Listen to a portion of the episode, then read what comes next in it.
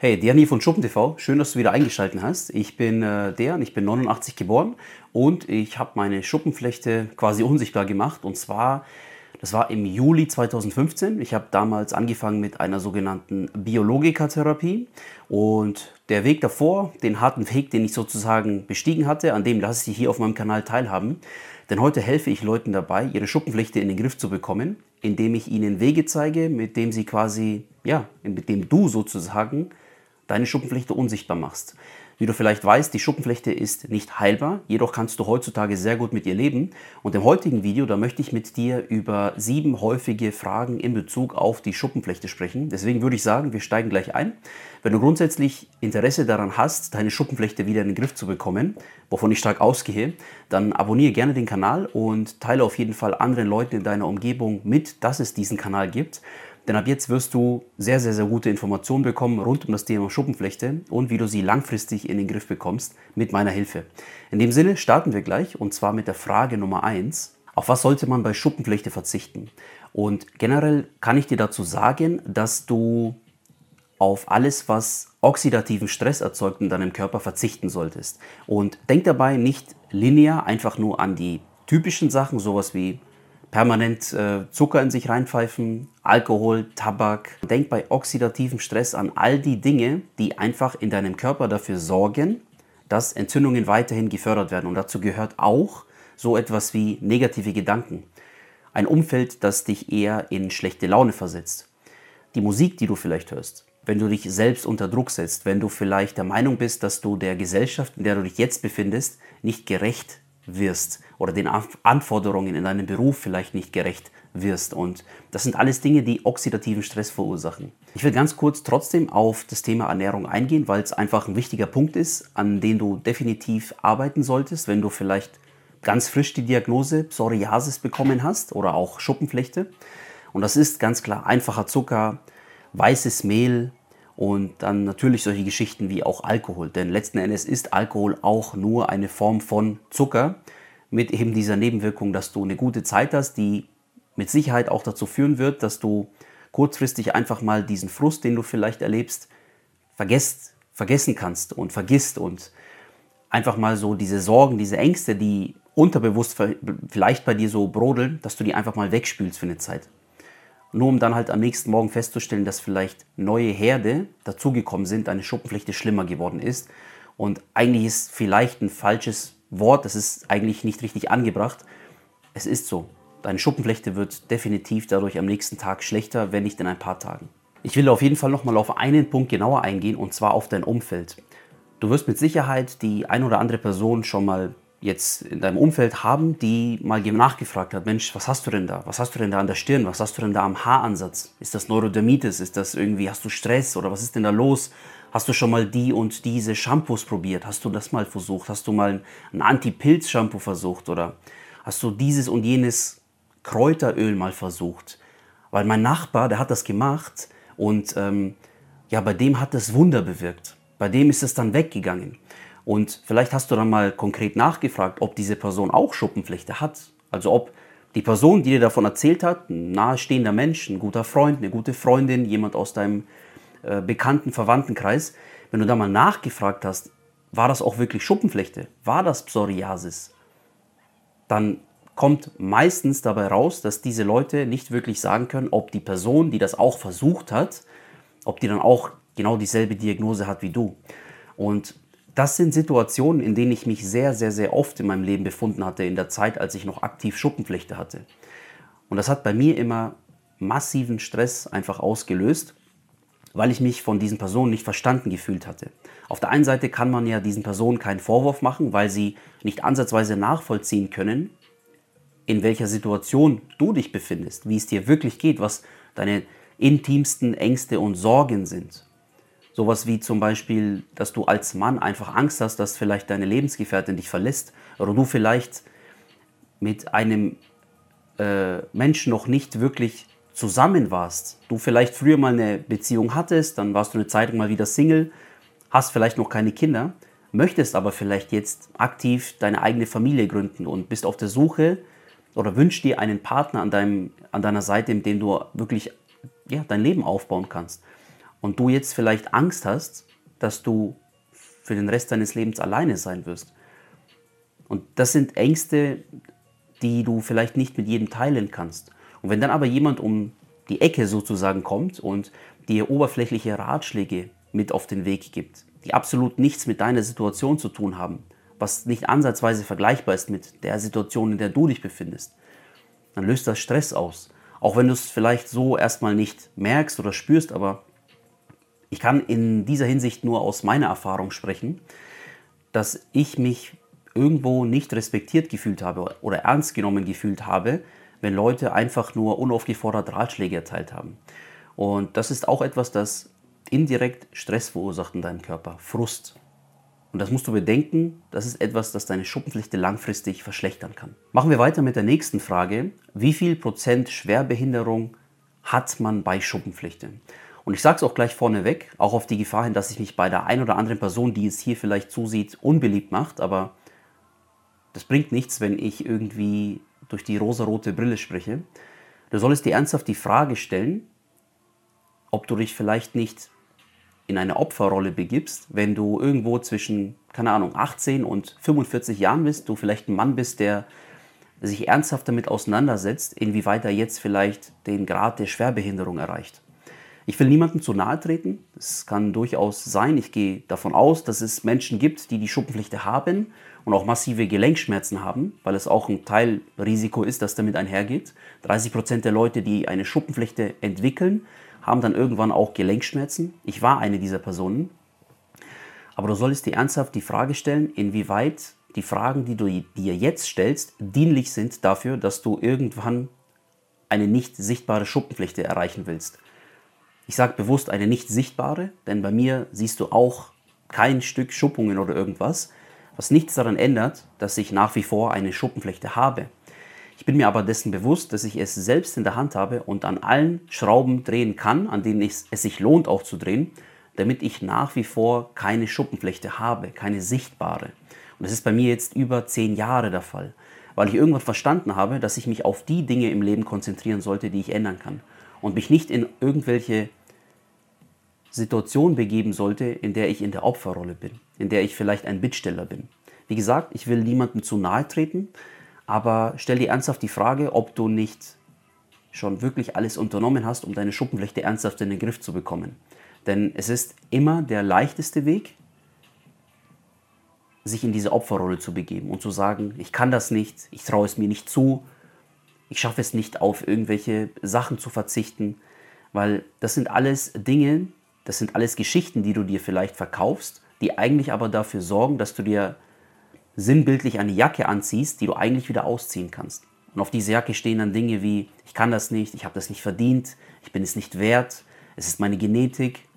Und deswegen wirklich an der Stelle, wenn du dich jetzt irgendwo emotional vielleicht getriggert fühlst durch, durch, durch das, was ich sage, dann solltest du ernsthaft überlegen, ob du dir weiterhin meine Videos anschaust. Denn auf meinem Kanal geht es wirklich darum, dass ich Leuten ernsthaft zeige, wie sie langfristig mit ihrer Schuppenflechte leben können und auch in die 100%ige Erscheinungsfreiheit gelangen können, wenn sie sich an die Dinge halten, die dafür notwendig sind. Und das ist ein bisschen Arbeit, aber wenn du langfristig, ich sage mal, da wirklich Erfolge haben willst und das Leben zurückhaben willst, das du dir wünschst, damit du nicht mehr diese Ängste und diese Sorgen hast, die nachts irgendwann im Schlaf kommen oder du irgendwelche Albträume hast, dann ist das notwendig.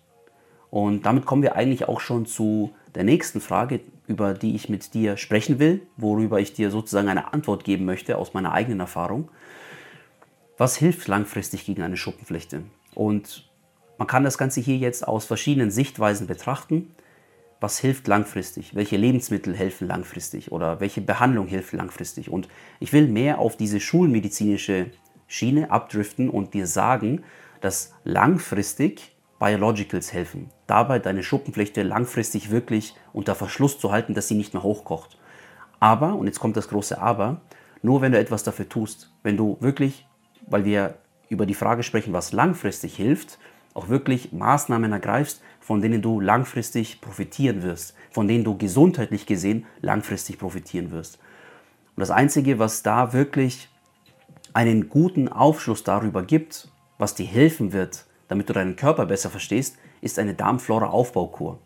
Aber nicht so, wie du es vielleicht kennst, sag ich mal, von irgendwelchen Influencern auf Instagram oder TikTok, die dir irgendeinen Schwachsinn erzählen und die versuchen in irgendwie einem Fünf-Schritte-System äh, zu verkaufen, dass du jetzt das und das essen musst und überhaupt und in der und der Reihenfolge, ohne dabei aber wirklich auch Tests zu machen.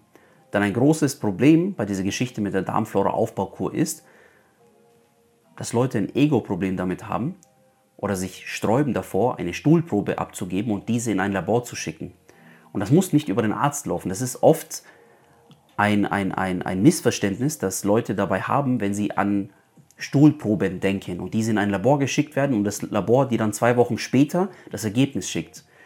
Du bist tatsächlich in der Lage, es gibt dafür Online-Kurse, mit denen du als sozusagen Anfänger einen Darmaufbaukurs für jedermann sozusagen machen kannst.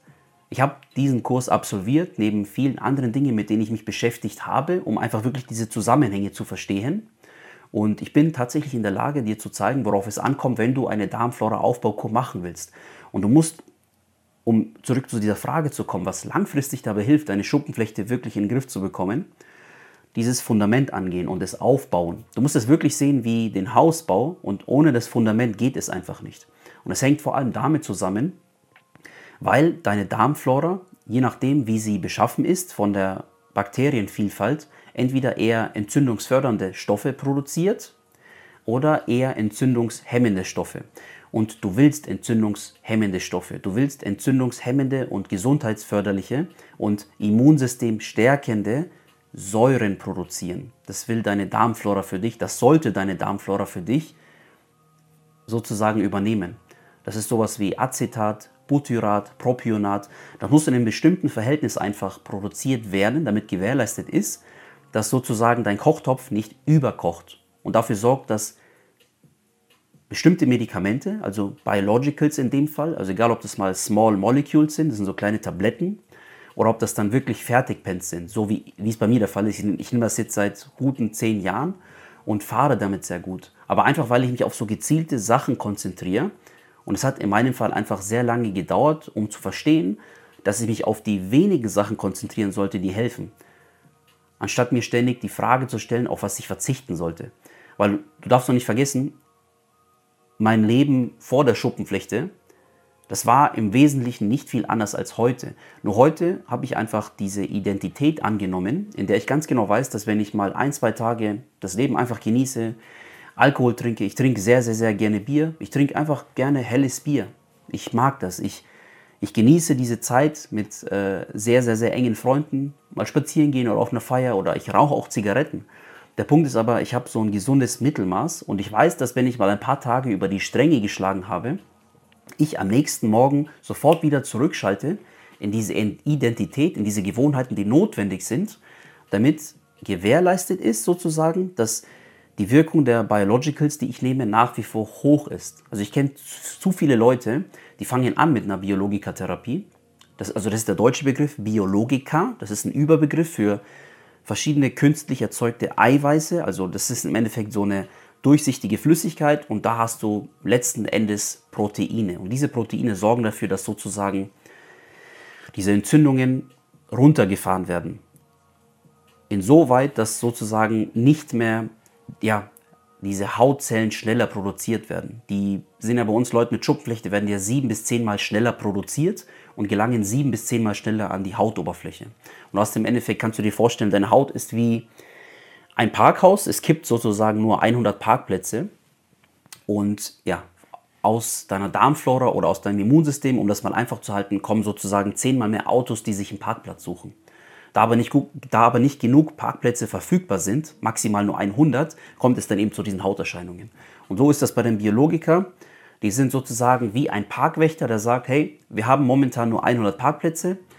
Sobald ein Auto das Parkhaus verlässt, kannst du kommen und dann da parken. Vorher geht es leider nicht. Und so ist es im Endeffekt auch bei deinen Hautzellen. Die erneuern sich ja immer wieder. Sie verlassen sozusagen irgendwann das Parkhaus, den Parkplatz.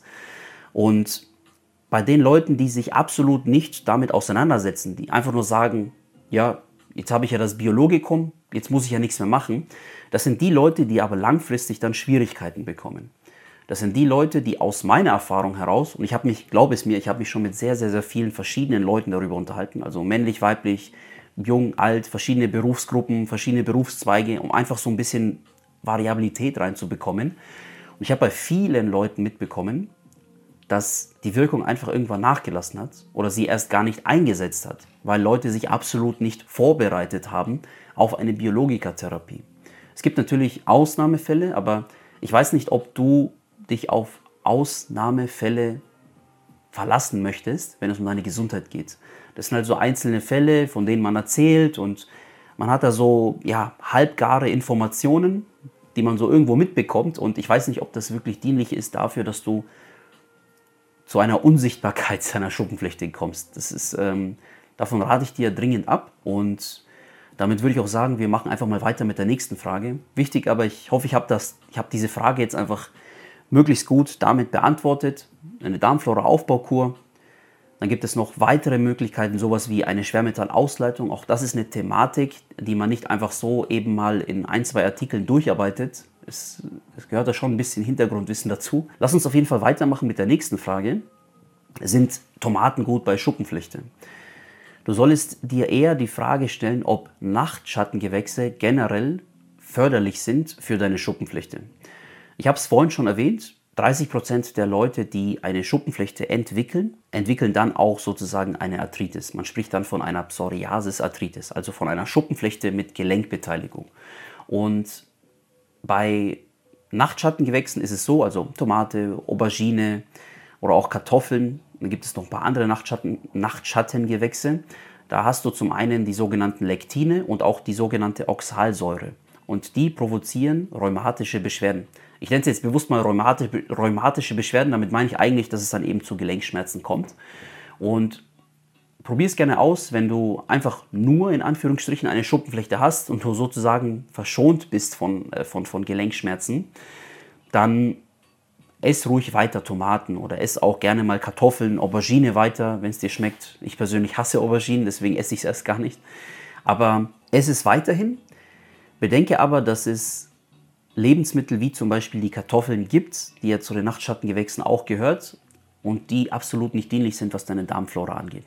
Das heißt, der Schuss könnte langfristig nach hinten losgehen, dass du dann über deinen Darm doch wieder zu viele Entzündungen, Entzündungen bekommst und, und, und so das Ganze wieder schlimmer wird.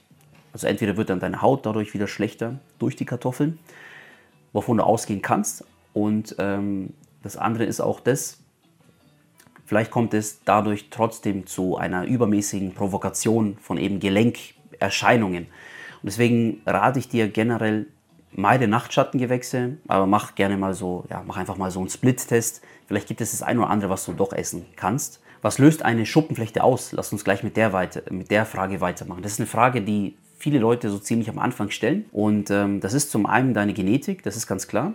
Das sind deine Gewohnheiten und es sind natürlich auch unter anderem einschlägige Erlebnisse, die vielleicht mal auf einen Schlag sehr viel psychischen Stress, psychischen Druck bei dir auslösen. Das war bei mir tatsächlich damals so, als ich mich noch in der Ausbildung befand, habe ich, an einem, hab ich an einem bundesweiten Wettbewerb teilgenommen. Und ähm, ich bin grundsätzlich ein sehr ehrgeiziger Mensch. Ich musste nur irgendwann lernen, dass ich sozusagen meinen Ehrgeiz ein Stück weit runterfahren muss, weil es hat damals dazu geführt, dass ich Schuppenflechte bekommen habe, in Kombination mit diesen anderen schlechten Gewohnheiten. Ich habe mich ja sozusagen nur noch meinem Beruf gewidmet, habe alles andere schleifen lassen, also den Sport, dass ich mich vernünftig ernähre, äh, auch die sozialen Kontakte pflegen, dass ich mal Abwechslung und Ablenkung im, im, in meinem Leben habe. Aber das hat tatsächlich dann so dazu geführt, dass die Schuppenflechte bei mir damals ausgebrochen ist. Ich habe mich sehr stark unter Druck gesetzt. Ich dachte, ich muss den Erwartungen der Gesellschaft gerecht werden, durch die Rolle, die ich eingenommen hatte, als die Person, die ich damals war. Und ähm, heute rückblickend bin ich froh, dass ich diese Erfahrung gemacht habe, weil sie mich heute zu der Person gemacht hat, die ich heute bin. Nämlich, dass ich Leuten ernsthaft dabei helfen will, dass sie in die Unsichtbarkeit ihrer Schuppenflechte kommen.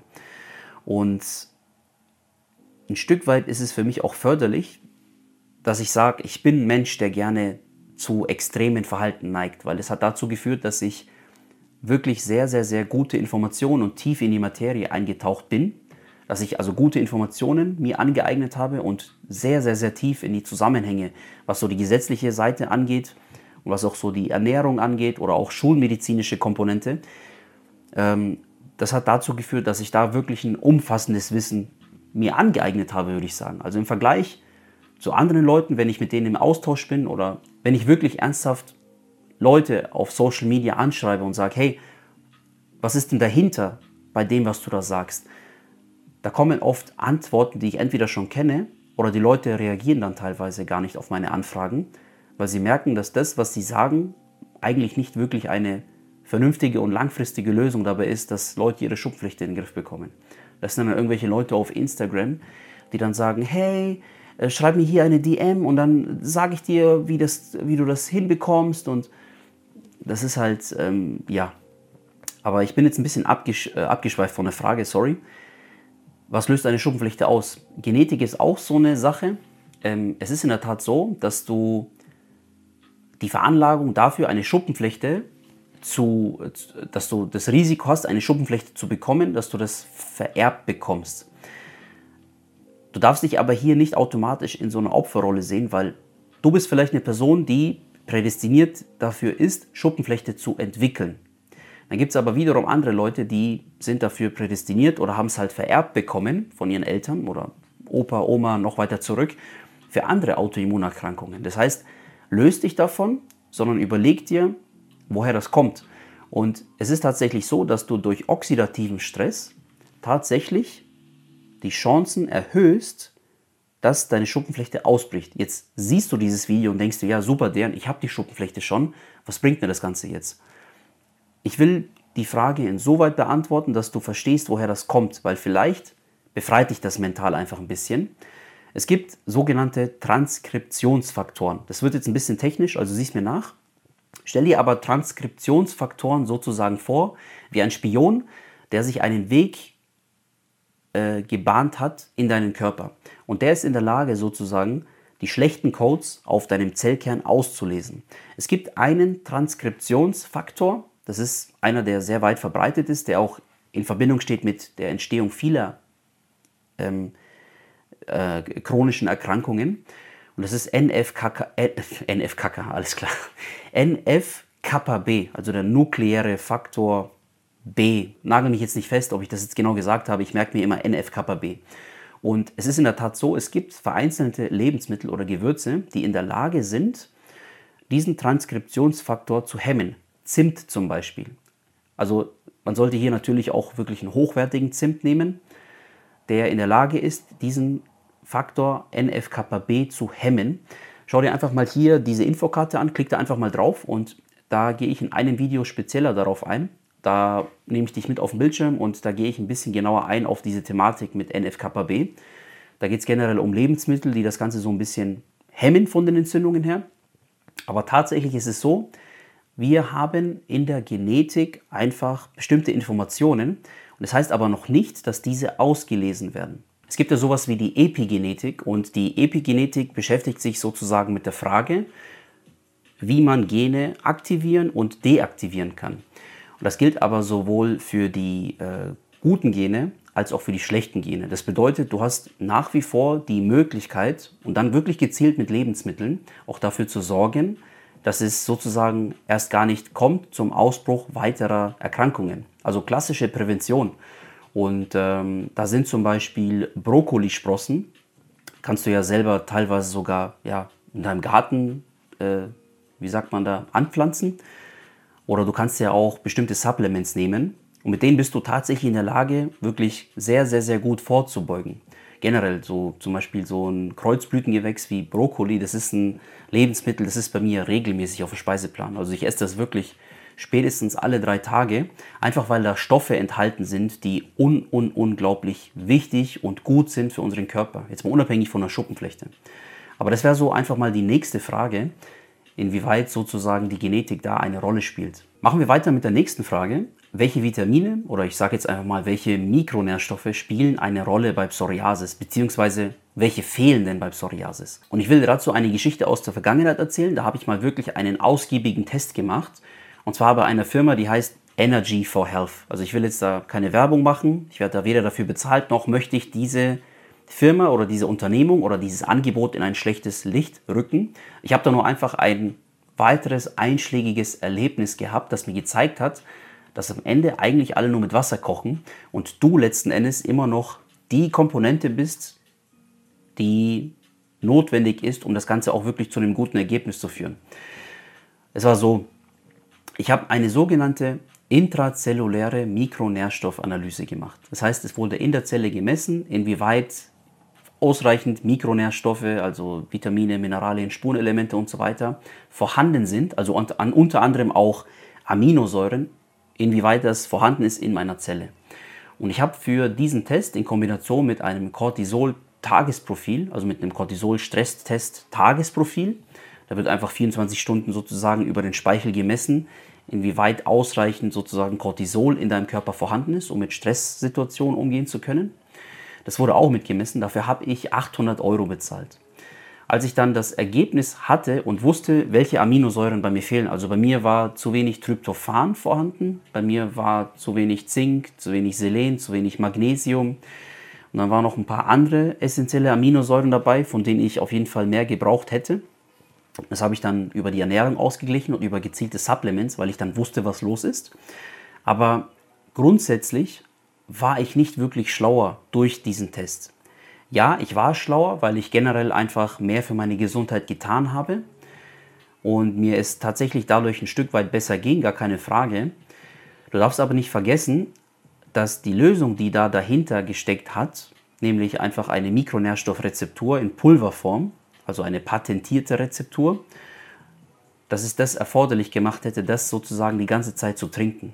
Sozusagen bis an mein Lebensende oder man bietet da ja so gewisse Kuren an, die gehen ja dann so irgendwo zwischen sechs und acht Wochen.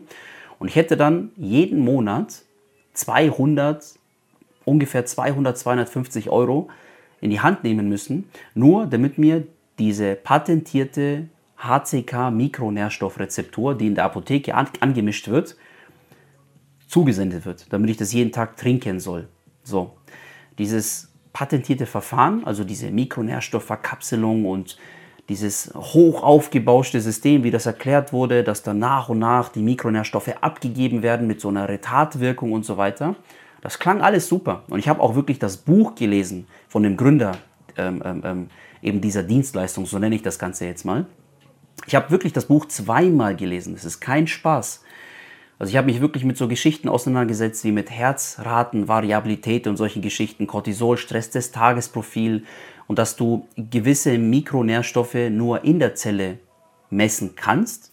Ich habe mich da wirklich damit auseinandergesetzt und ich habe verstanden, dass auch äh, das kleine Blutbild oder auch eine Vollblutanalyse nur bedingt aussagekräftig ist.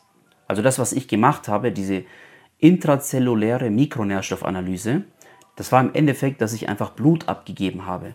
Heute weiß ich, dass ich dafür mit so einem Selbstzahlerbogen aus dem Internet einfach zu einem Arzt hätte gehen können und dann hätte ich dafür nur 150 Euro bezahlt.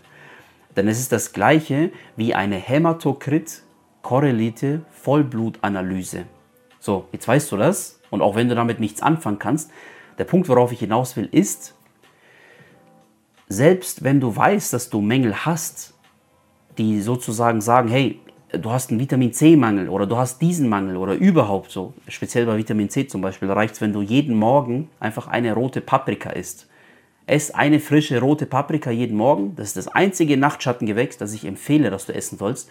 Und damit deckst du deinen Vitamin C-Gehalt schon ziemlich gut. Weil die rote Paprika eine Vitamin C-Bombe ist. So neben ein paar anderen Dingen.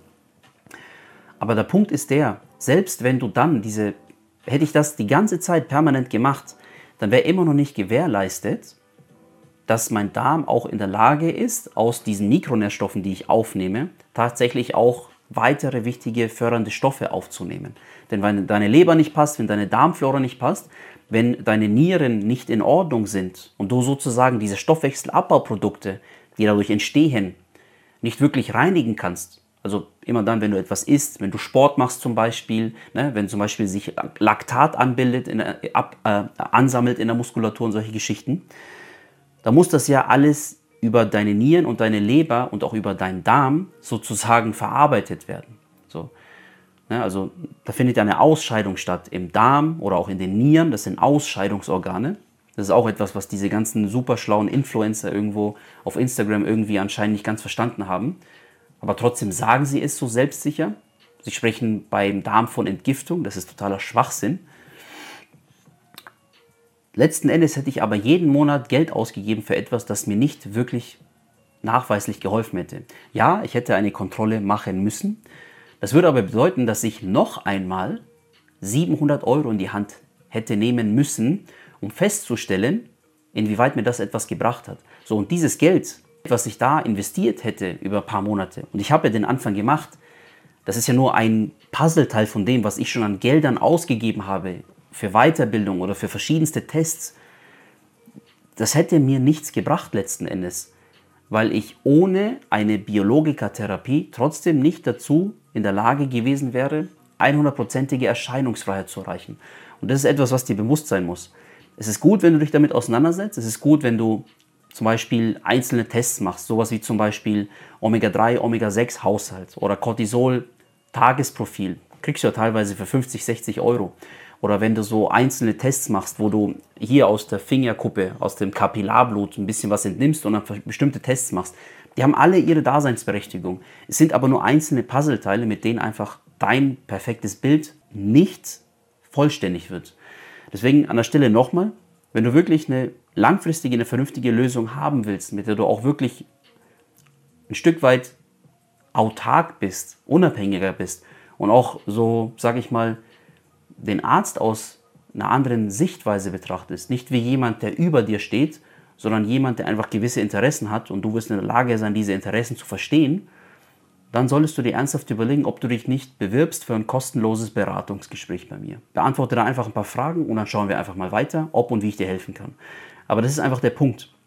Ich habe das ja nicht seit gestern, ich beschäftige mich ja schon lange damit und deswegen ist das auch wieder nur einfach so ein Puzzleteil. Aber zurück zum Thema, es geht ja um die Frage, welche Vitamine, welche Mikronährstoffe fehlen bei Psoriasis. Also jetzt einfach nur sinnlos Zink irgendwie zu nehmen oder sowas, macht das nicht es ist gut, es trotzdem zu tun für, für, für, für dein Immunsystem, gar keine Frage. Aber es ist nur ein Puzzleteil und es, das fehlt, da fehlen einfach viele Werkzeuge dabei, damit es wirklich ein vernünftiges, ein, ein, ein vollständiges Bild wird, sagen wir es mal so. Kommen wir zu der letzten Frage. Wann wird deine Schuppenflechte schlimmer?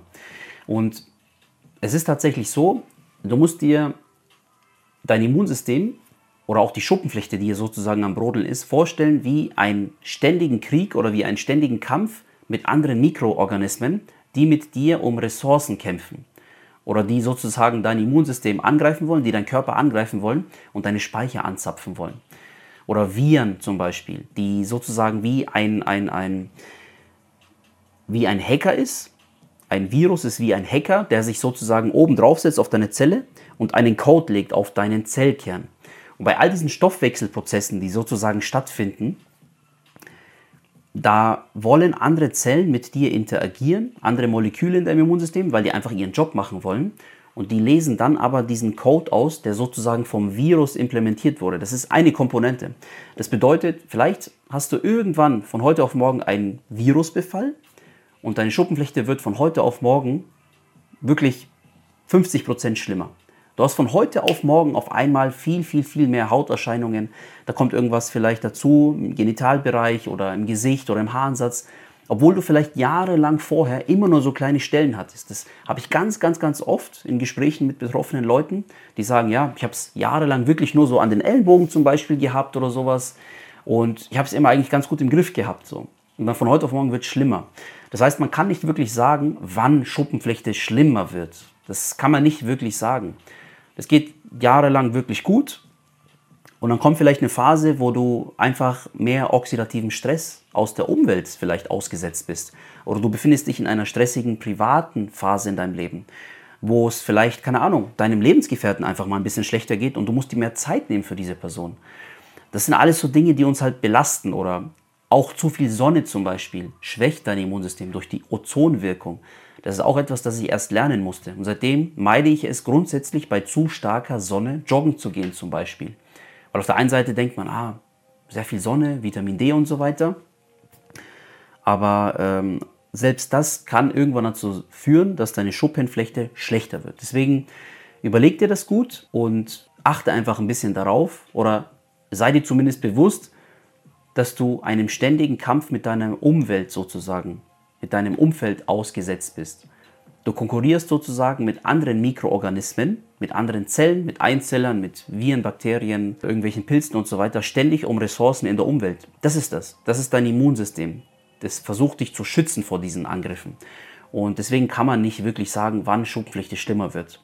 Abgesehen natürlich von diesen schlechten Gewohnheiten. Permanenter Alkoholkonsum, Tabak und solche Geschichten. Ne? Das ist ganz klar. Aber im Wesentlichen soll es das mal gewesen sein. Danke fürs Zuhören. Bis bald. Dein Deren von SchuppenTV.